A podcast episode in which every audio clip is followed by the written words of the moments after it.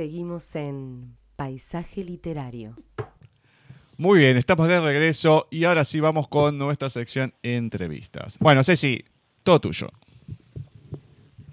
Bueno, comenzamos con los poemas de nuestros oyentes, como siempre.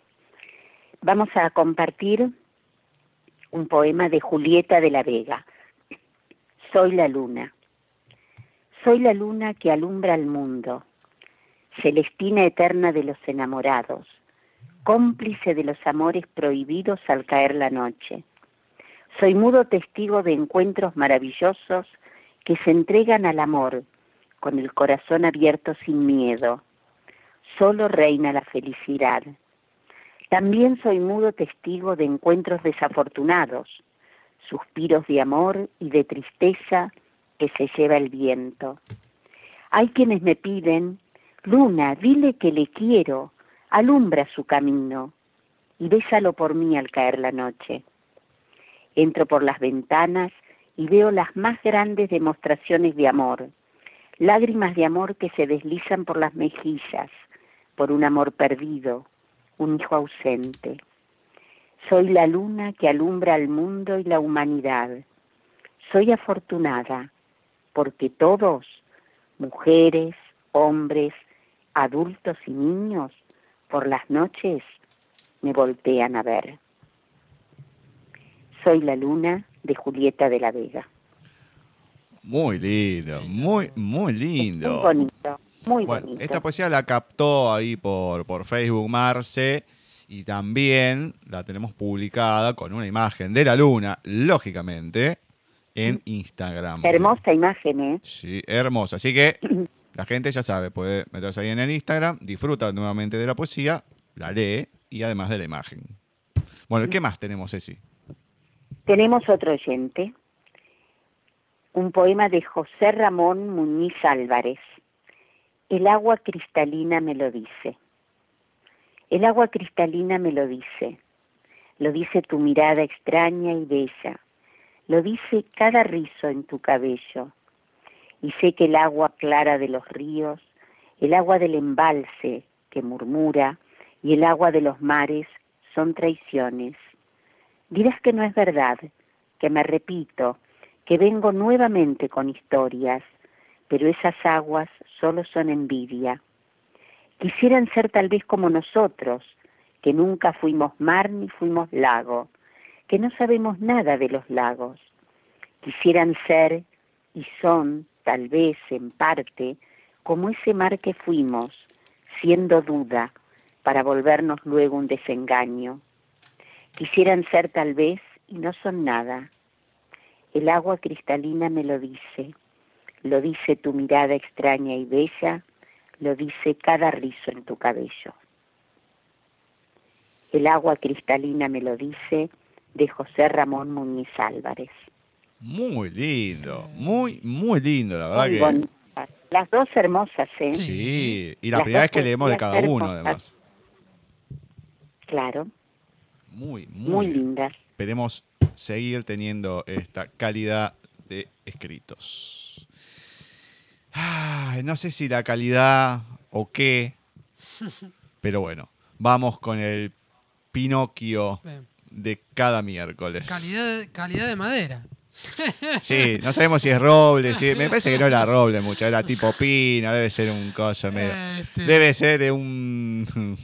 ¿Cómo se llama? Un machimbre. Bueno, Ay, vamos, por favor. vamos con el capítulo número 28. Recordemos que en el anterior capítulo, bueno, Pinocho es engañado por sus estudiantes para ver un gran dragón. Por sus compañeros, no estudiantes. por sus compañeros, bueno, Claro. sus compañeros que, bueno, lo engañan para que falte a clase, diciéndole que hay un gran dragón. Pinocho se entera de esto y se pelea con ellos, una gran pelea. Uno de ellos sale herido por, por un. porque le- lo, lo golpea con un, no me acuerdo bien cómo, un, libro. Eh, la policía lo atrapa a Pinocho, pero a último momento Pinocho se escapa y la policía larga un perro guardián y lo persigue y lo empieza a perseguir. Y ahí termina el capítulo número 27. Ahora vamos con el capítulo número 28, que se titula Pinocho corre peligro de ser frito en una sartén como un pez. De las aventuras de Pinocho de Carlo Collodi. Y dice así. Durante aquella desesperada carrera hubo un momento en que Pinocho se creyó perdido, porque Chato, así se llamaba el perro de presa, casi le daba alcance. De tal modo que el muñeco no solo sentía la jadeante respiración del animal, sino el mismo calor de su aliento. Por fortuna estaban ya en la playa y el mar estaba a pocos pasos. Entonces el muñeco dio un soberbio salto, como no le hubiera dado mejor una rana, y fue a caer en el agua. Chato quiso detenerse, pero llevado por el ímpetu de la carrera, fue a parar también en el mar. El desgraciado no sabía nadar, así que empezó a dar manotazos y patadas para mantenerse a flote. Pero cuanto más manoteaba, más se iba hundiendo. Haciendo un esfuerzo supremo, consiguió sacar un momento la cabeza del agua y gritó ladrando. ¡Socorro! ¡Que me ahogo! ¡Me ahogo! Revienta de una vez, respondió a lo lejos Pinocho, libre ya de peligro. ¡Ayúdame! Pinocho mío. Sálvame de la muerte, por caridad. Al oír estos ruegos desgarradores, el muñeco, que tenía un corazón excelente, se conmovió y volviéndose hacia el perro, le dijo, Pero si te ayudo a salvarte, ¿me prometes no correr más detrás de mí? Te lo prometo. Sí, sí. Pero ven pronto, por favor, porque si tardas un minuto, eh, estiro la pata. Aún dudó un momento Pinocho, pero acordándose de que su papá le había dicho muchas veces que nunca se pierde por hacer una buena acción, fue nadando hasta reunirse con Chato, y agarrándole por la cola, lo condujo sano y salvo hasta la arena de la playa. El pobre perro no podía mantenerse en pie. Había bebido tanta agua salada que estaba hinchado como un globo.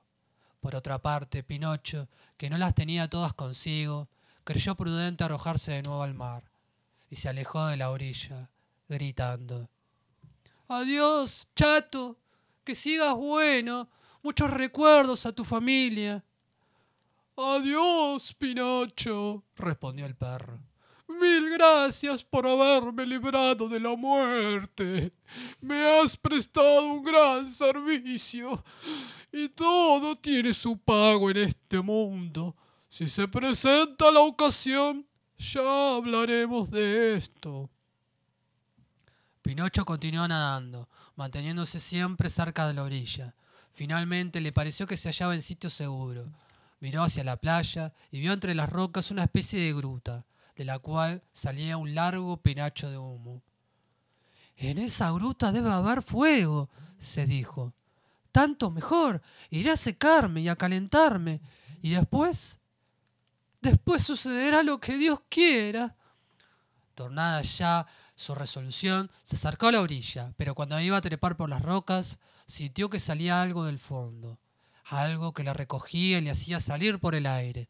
Trató de escapar, pero ya era tarde, porque con asombro grande se encontró preso dentro de una fuerte red de pescar, y entre una multitud de pescados de todas clases y tamaños que coleaban desesperadamente. Al mismo tiempo vio salir de la gruta un pescador tan feo, tan feo que parecía un monstruo marino. Su cabeza, en vez de pelo, tenía una espesa mata de hierba verde. Los ojos eran verdes, verde la piel y verde la barba, tan larga que casi llegaba hasta el suelo. Parecía un enorme lagarto que andaba derecho sobre las patas traseras. Cuando el pescador sacó la red fuera del mar, exclamó con gran alegría. Bendita sea la providencia. También hoy me voy a dar un buen atracón de peces. Menos mal que yo no soy pez, se dijo Pinocho recobrando un poco de valor. La red, con toda la pesca que contenía, fue llevada al interior de la gruta. Una cueva oscura y ahumada, en el centro de la cual estaba calentándose una gran sartén de aceite, con un olor a cebo que no dejaba de respirar. Vamos a ver lo que he pescado, dijo el pescador verde, metiéndose en una red una mano tan grande como una pala del horno y sacando un puñado de salmanotes. Buenos salmanotes, continuó mirándolo con gran complacencia, arrojándolos después de un barreño. Volvió a repetir la operación. Cada vez que sacaba un puñado de peces se le hacía la boca el agua y le decía ¡Estupendo leguado! ¡Magnífico besugo! ¡Hermosas sardinas! ¡Vaya unos calamares! Pues, ¿y estos boquerones que habrá que comer con raspa y todo? ¡Oh, qué langostinos tan ricos! Como es de suponer, calamares, langostinos, busugos, sardinas, boquerones y lenguados fueron a parar al barreño para hacer compañía a los salmonotes. En la red no quedaba ya más que Pinocho. Cuando el pescador lo tuvo en la mano, abrió aún más sus verdes ojazos y gritó con asombro y casi con temor. ¿Y qué clase de pescado es este? Yo no recuerdo haber comido nunca uno semejante. Y volvió a mirarle y remirarle bien por los cuatro costados, diciendo por último, Debe ser un cangrejo de mar.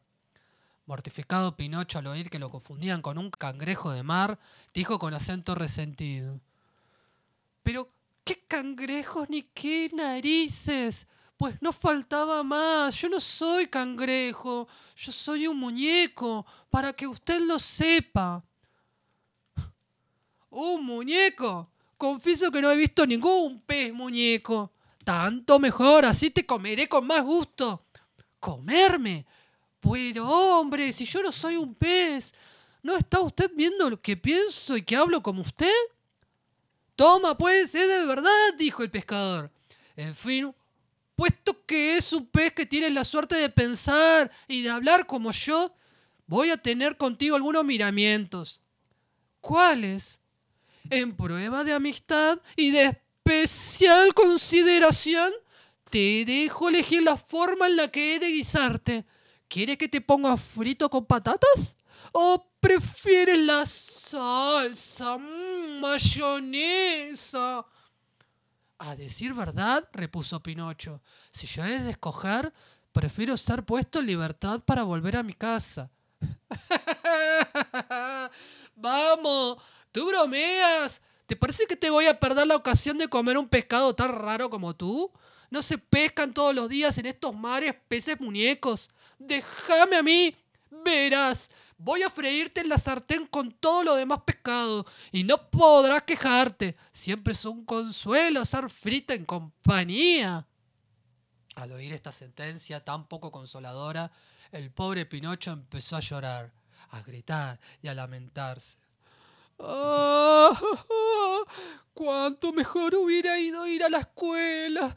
¡Ah! He hecho caso de las malas compañías. Ahora voy a pagarlo.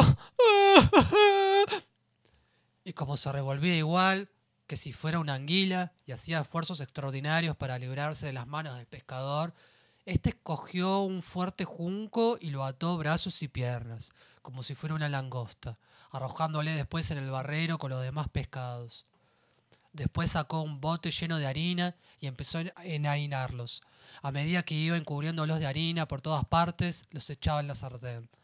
Los primeros que tuvieron que bailar en el aceite hirviendo fueron los pobres besugos. Después les tocó la vez a los calamares, siguiendo los salmonotes. Luego las sardinas, los lenguados y los boquerones. Llegó el turno de Pinocho, que al verse tan cerca de la muerte, y qué horrible muerte, sintió ya tal espanto que no tuvo fuerzas para gritar ni para quejarse. El pobre no podía pedir compasión más que con los ojos, pero el pescador verde, sin mirarle siquiera, le dio cinco o seis vueltas por la harina, cubriéndolo perfectamente de pies a cabeza, de tal manera que parecía un muñeco de yeso. Después la agarró por las piernas y, y ahí termina el capítulo número 28, titulado Pinocho corre peligro de ser frito en una sartén como un pez de las aventuras de Pinocho de Carlo Collodi. Mira usted, eh, ¿qué, llegó? ¿Al Golfo de México? ¿Por qué hablaba así el muchacho? Bueno, Manito. Era, era un pescador. Era un de- mexicanote. De ese lugar. de ese lugar. Yo no lo puedo creer. Bien. Dios mío, le salió. Interesante, interesante. Bueno, genial. Ya que lo dejamos a Pinocchio ahí, ya fuera del agua y a punto de comérselo. eh, vamos ahí con la sección de literatura lésbica. Vamos.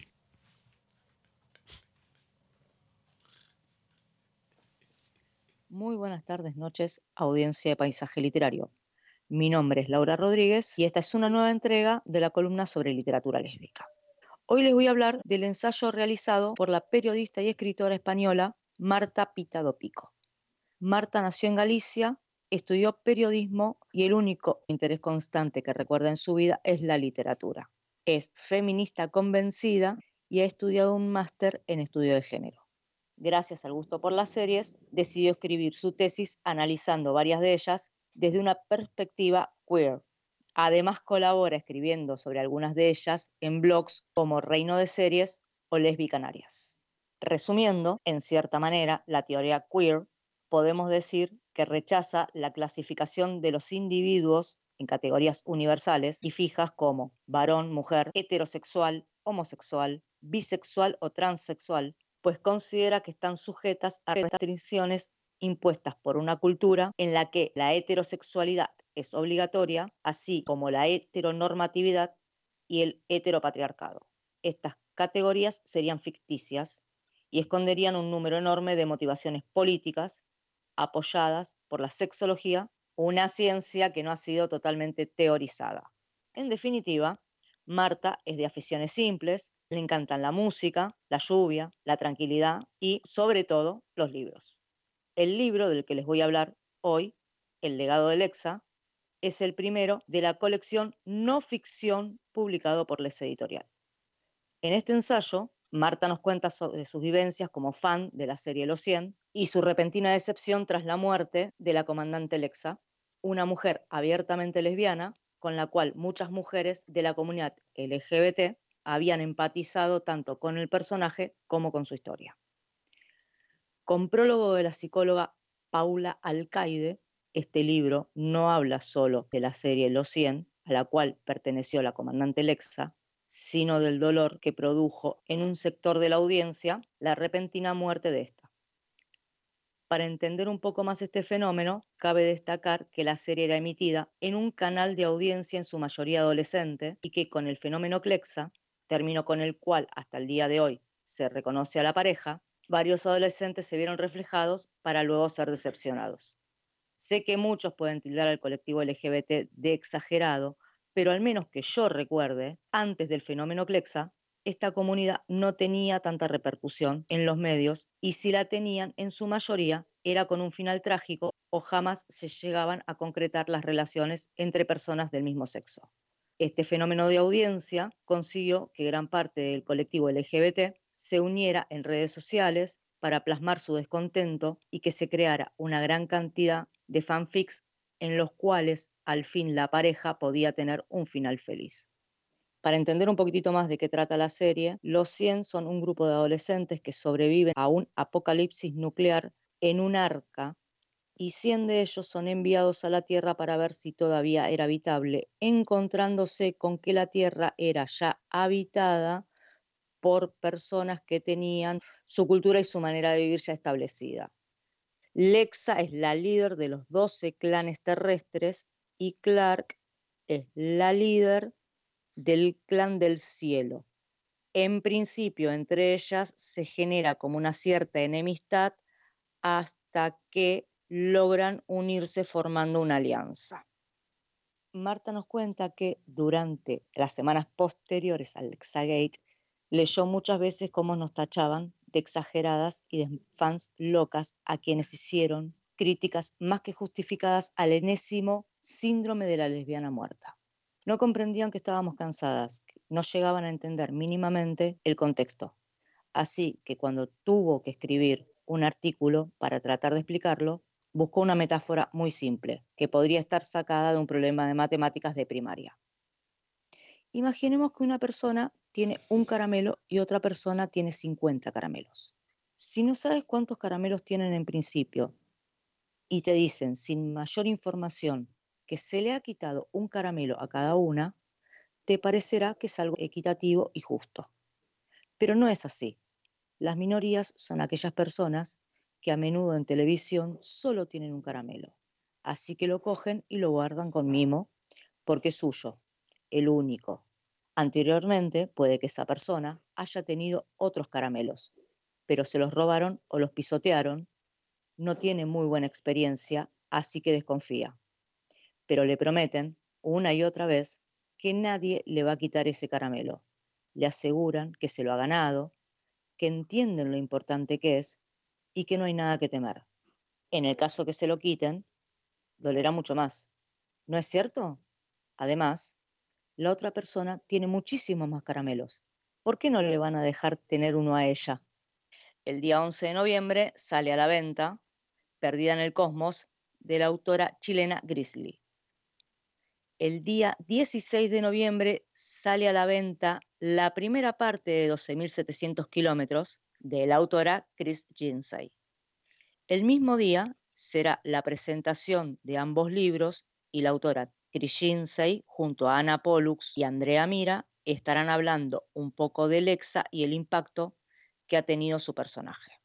Esto será en Madrid en espacio Volando Vengo desde las 17 a las 20 y 30 horas. La semana del 28 de octubre al 3 de noviembre se rebajará el precio de la versión digital de Cosas del Destino 2, El efecto mariposa y de cuarta fase, ya que se cumple un año de la publicación de ambos. Esto ha sido todo por este miércoles. Los espero el miércoles que viene para una nueva entrega de la columna sobre literatura lésbica. Hasta la próxima. Hasta la próxima. Hasta luego. Laura, Eh, muchas gracias. Muy muchas interesante. La verdad que me da para hablar, pero estamos a muy poco tiempo Sí, del programa. claramente. Y estuvimos En hablando- tiempo normal hubiese hablado, pero bueno. En el off estuvimos hablando. Muy bien, perfecto. Pero muchas gracias.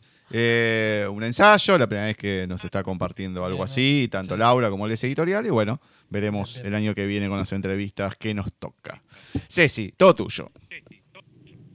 Bueno, vamos a leer un texto que nos fue pedido, mejor dicho, un autor que Manuel Rodríguez Emert nos pidió si podíamos leer algo de él. Y es ni más ni menos que Antonin Artaud, francés, nacido en 1896, fallecido en 1948, poeta, dramaturgo, ensayista, novelista, director, actor, bueno, una vida eh, riquísima. Voy a leer fragmentos de un diario de infierno Mm. de Antonin Artaud. Ni mi grito ni mi fiebre me pertenecen. Esa desintegración de mis fuerzas segundas, de esos elementos disimulados del pensamiento y del alma, concebís acaso su constancia. Ese algo que está a mitad de camino entre el color de mi atmósfera típica y la punta de mi realidad. No necesito tanto de un alimento como de una especie de conciencia elemental, ese nudo de la vida al que se aferra la emisión del pensamiento, un nudo de asfixia central, posarme simplemente sobre una verdad clara, es decir, que queda sobre un solo filo. Ese problema de la demacración de mi yo ya no se presenta en su ángulo únicamente doloroso. Siento que nuevos factores intervienen en la desnaturalización de mi vida y que tengo algo así como una nueva conciencia de mi íntimo debilitamiento. Veo en el hecho de arrojar el dado y de precipitarme en la afirmación de una verdad presentida, por aleatoria que sea, toda la razón de mi vida. Permanezco durante horas con la impresión de una idea, de un sonido. Mi emoción no se desenvuelve en el tiempo, no se sucede en el tiempo. Los reflujos de mi alma están en perfecto acuerdo con la identidad absoluta del espíritu. Enfrentar la metafísica que he elaborado para mí en función de esa nada que llevo conmigo. Ese dolor arraigado en mí como una cuña, en el centro de mi más pura realidad, en ese lugar de la sensibilidad en que los dos mundos del cuerpo y del espíritu se encuentran, me ha enseñado a olvidarlos mediante una falsa sugestión. En el espacio de ese minuto que dura la elucidación de una mentira, me fabrico un pensamiento de evasión, me lanzo sobre una falsa pista señalada por mi sangre. Cierro los ojos de mi inteligencia y dejando hablar en mí lo formulado, me concedo la ilusión de un sistema cuyos términos me escaparían. Pero de este minuto de error me queda el sentimiento de haber arrebatado a lo desconocido algo real. Creo en los conjuros espontáneos, sobre las rutas, por las imágenes que surgen en mí, lo empujan. Me siento castrado hasta en mis impulsos mínimos. Termino por ser transparente para mí mismo, a fuerza de renunciamientos en todos los sentidos de mi inteligencia y de mi sensibilidad. Es necesario que se comprenda que es efectivamente el hombre vivo en mí el que está afectado y que esa parálisis que me sofoca está en el centro de mi personalidad habitual y no de mis sentidos de hombre predestinado. Estoy definitivamente del lado de la vida. Mi suplicio es tan sutil, tan refinado como áspero. Me son necesarios esfuerzos insensatos de imaginación, duplicados por el abrazo de esa asfixia sofocante, para llegar a pensar mi mal. Y si me obstino en esa persecución, en esa necesidad de fijar de una vez por todas el estado de mí, me ahogo. Llevo el estigma de una muerte apremiante donde la muerte verdadera no supone terror para mí. Esas formas aterradoras que avanzan, siento que la desesperación que me traen está viva. Ella se desliza en ese nudo de la vida, luego del cual se abren las rutas de la eternidad. Es verdaderamente la separación para siempre. Deslizo su cuchillo hasta ese centro en el que yo me siento hombre. Cortan las ataduras vitales que me ligan al sueño de mi lúcida realidad. El tiempo puede transcurrir y las convulsiones del mundo asolar los pensamientos de los hombres. Estoy a salvo de todo pensamiento que penetre en los fenómenos, que me dejen con mis nubes extinguidas, con mi inmortal impotencia, con mis incesatas esperanzas, pero que se sepa bien que no abdico de ninguno de mis errores. Si he juzgado mal, es culpa de mi carne, pero esas luces que mi espíritu deja filtrar de hora en hora, es mi carne cuya sangre se reviste de reflejos, un gran frío, una atroz abstinencia. Fragmento de un diario de infierno de Antonín Artú. Hmm, qué final que dejaste, ¿eh? Bueno, Hmm. recordemos que este autor eh, ha- hace un movimiento teatral, que es el teatro de la crueldad. Eh, es un movimiento Claro. teatral muy, muy fuerte. Yo tuve la oportunidad de ver una, un- una función, no una función total, pero sí una pequeña muestra en una escuela de teatro.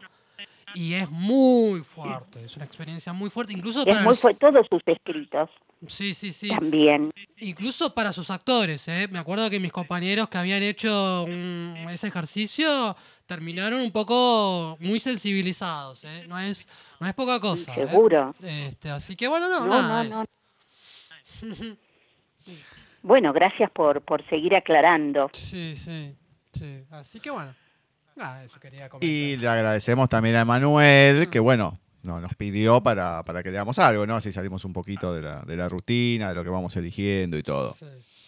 Eh, Está y a- muy lindo. A mí me encanta que nos pidan eh, que leamos algunos autores, Sí, está bueno. porque sí. quizás en mi caso yo siempre me restrinjo a los mismos o a los que más me gustan y es bueno que nos pidan otros. Ujú. Así que los que nos están oyendo que nos envíen sus pedidos. y bueno, vamos a decir para el final de otro, de otro. No pedido, pero algo similar. Bueno, Vamos con la Lorena Pronsky del día, señor García. Me desayuné de todo hace un rato, me dijo ayer. Y también recién, casi como de una patada en la cabeza. Como todas las cosas que no tienen sentido y sin embargo existen igual. No solo igual, sino que a veces existen peor, con más peso, con más dolor. Y uno tiene que bancar las balas como puede. Nada cura. Todo se vuelve complicado. Solo el amor se vuelve un refugio donde se puede huir como un gran descanso. Pero es un secreto que no todos lo saben. Hay que transferir la información. La muerte no tiene el poder de quitar la vida. Nada lo tiene. La vida es esa antorcha que se pasa de mano en mano haciendo en cada chispa un nuevo nacimiento. Nada se la lleva, solo se mueren los momentos, pero nunca se muere una vida. Eso es una trampa, una historia mal contada. Yo sé que ella la va a llevar puesta hasta su propio final. La conozco porque es mi amiga, mi hermana elegida, mis dos manos. Yo sé que va a salir, sola, como salió siempre, a pesar de haber pronunciado su último deseo en boca de su propia hija, quizá un deseo universal.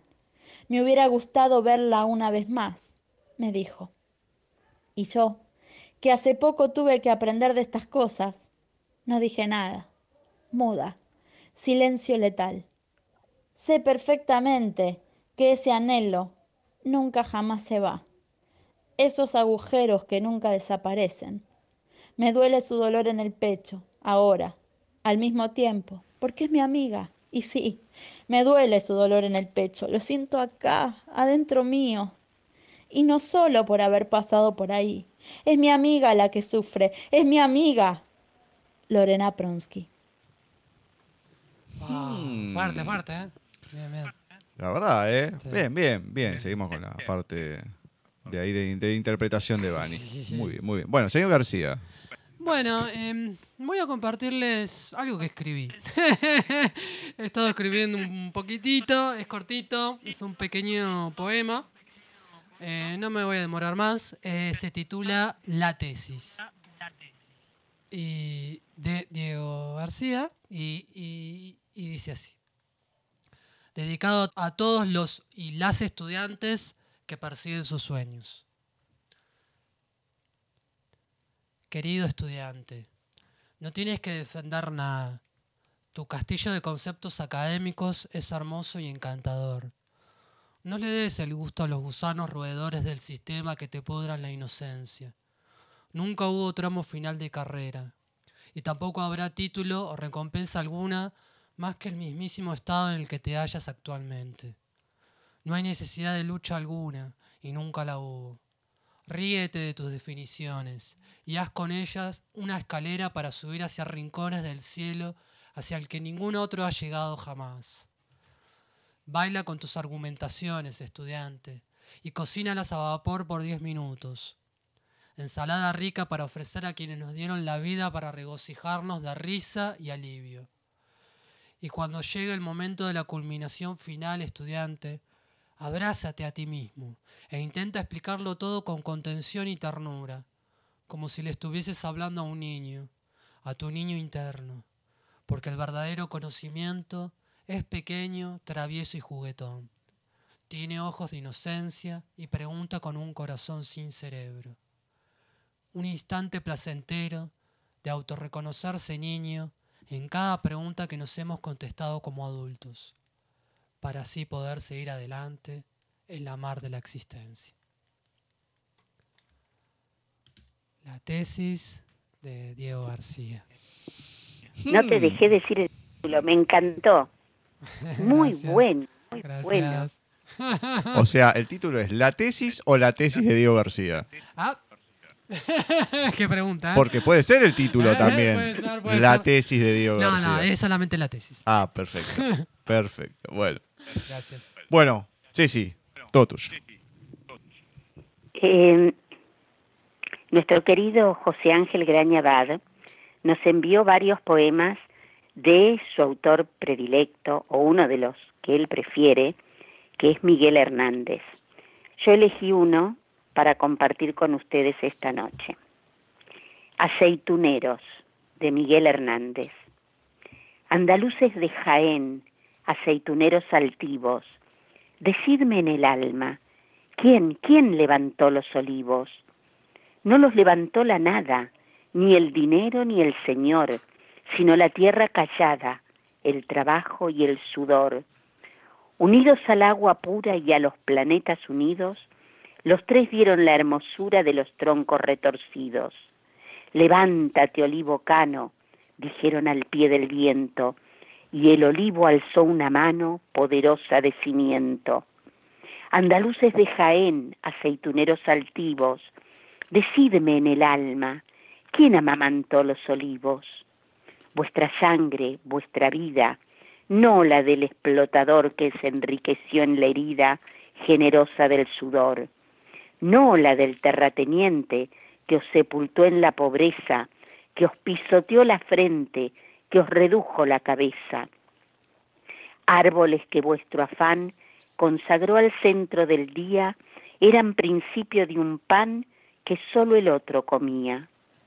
Cuántos siglos de aceituna, los pies y las manos presos, sol a sol y luna a luna, pesan sobre vuestros huesos.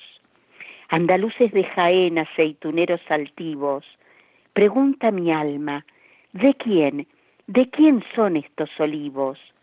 Jaén, levántate brava sobre tus piedras lunares, no vayas a ser esclava con todos tus olivares. Dentro de la claridad del aceite y sus aromas indican tu libertad, la libertad de tus lomas. Aceituneros de Miguel Hernández. Bien, bien, bueno. Muy bien. ¿Y Es dónde hermoso. más aparece algo de esto?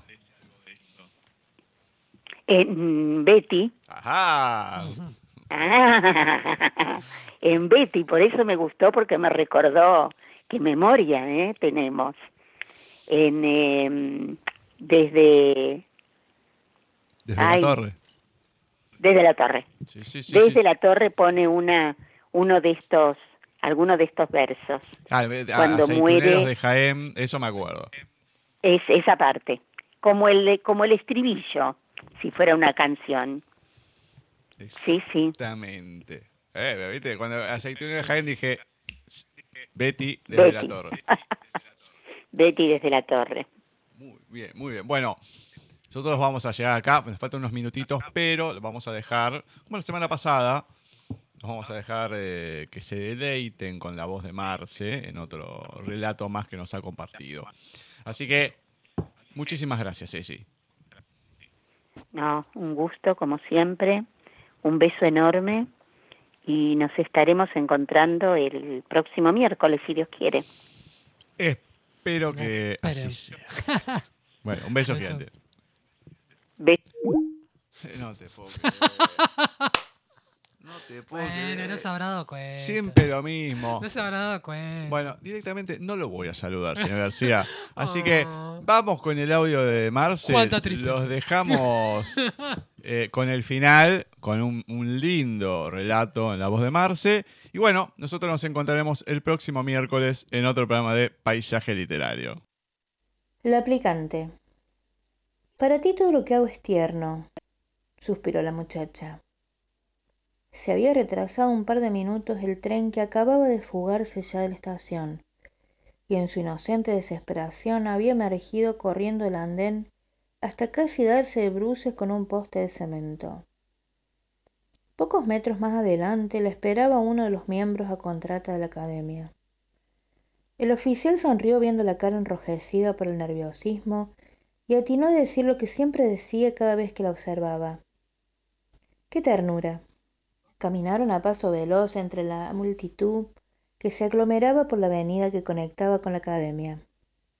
El oficial llevaba la pesada maleta de la muchacha, mientras que ésta a duras penas intentaba peinar su pelo enmarañado por la agitación. Quedaban quince minutos para su presentación y alcanzarían a llegar un poco menos de diez, por lo que mientras se acercaban al edificio fueron disminuyendo el paso hasta casi arrastrar los pies sobre el pavimento. Sigo sin entenderlo, dijo ella queriendo reanudar la conversación de minutos atrás. El oficial era un sujeto de pocas palabras y casi nunca menciona más que lo necesario, salvo pequeñas irrupciones que eran más palabras sueltas y monólogos que reales conversaciones. ¿Qué cosa? Ayer me corté un dedo con una hoja de papel y lo encontraste tierno. Hace una semana perdí uno de mis aros favoritos en medio de la estación y también lo encontraste tierno. ¿Cómo es posible que no tengas nada más para decirme? Ah, eso. Pensó unos segundos y luego respondió. Sí que tengo cosas que decirte, pero esas palabras se sobreponen la imagen que tengo de ti. O sea que me mientes, soltó la muchacha con un falso enfado. No tan así. ¿Recuerdas cuando nos conocimos? Hace un par de meses, frente a la entrada de la academia, estuviste casi una hora sin atreverte a entrar. Yo salí a mi colación, fumé un rato y después regresé y todavía estabas debatiéndote. Cuando te toqué el hombro para preguntarte si necesitabas algo, Diste un salto y un pequeño chillido y me pareció que eras la persona más tierna que había pasado por este lugar. Sigo pensándolo en realidad. La muchacha enmudeció. En su rol de oficial jamás nunca había platicado más de lo protocolarmente necesario. Él estaba a cargo de llevarla y traerla de estación de trenes mientras duraba su periodo de prueba para acceder a la Academia de Danza Contemporánea. Y era lo que había hecho sagradamente estos dos meses. Era la primera conversación que escapaba del oficial y el oficial lo sabía y sonrió. ¿Y si te golpeara con mi puño justo ahora? amenazó ella también en broma. Con esa mano menuda, qué tierno. ¿Y si te insultara aquí en frente de todos? Con esa aguda voz de pajarillo, qué tierno. ¿Y si hoy fracasara? El oficial, un poco más alto que la muchacha, se agachó y le tomó los hombros. Escondido entre su naturaleza extrovertida, hallábase el miedo de no ser aceptada por la academia, pues hoy era su prueba final y la tanda de calificación. El oficial enjugó las delgadas lágrimas que caían por las sonrosadas mejillas y sentenció aunque chocases estrepitosamente contra el muro y te odiaras y maldijeras y no regresases jamás a estos lados, seguiría siendo un tierno recuerdo. Nuestros atributos existen también en los ojos de quien nos ve, y dudo mucho que en los quince minutos que demore tu presentación pueda cambiar algo de esto. La muchacha no dijo nada. Tomó la maleta y se encaminó por la entrada secundaria de la academia y mientras disciplinaba su respiración y alcanzaba el pasillo de los camarines, soltó una risa límpida, serena y vibrante de alegría. Era lo más tierno que le habían dicho nunca jamás.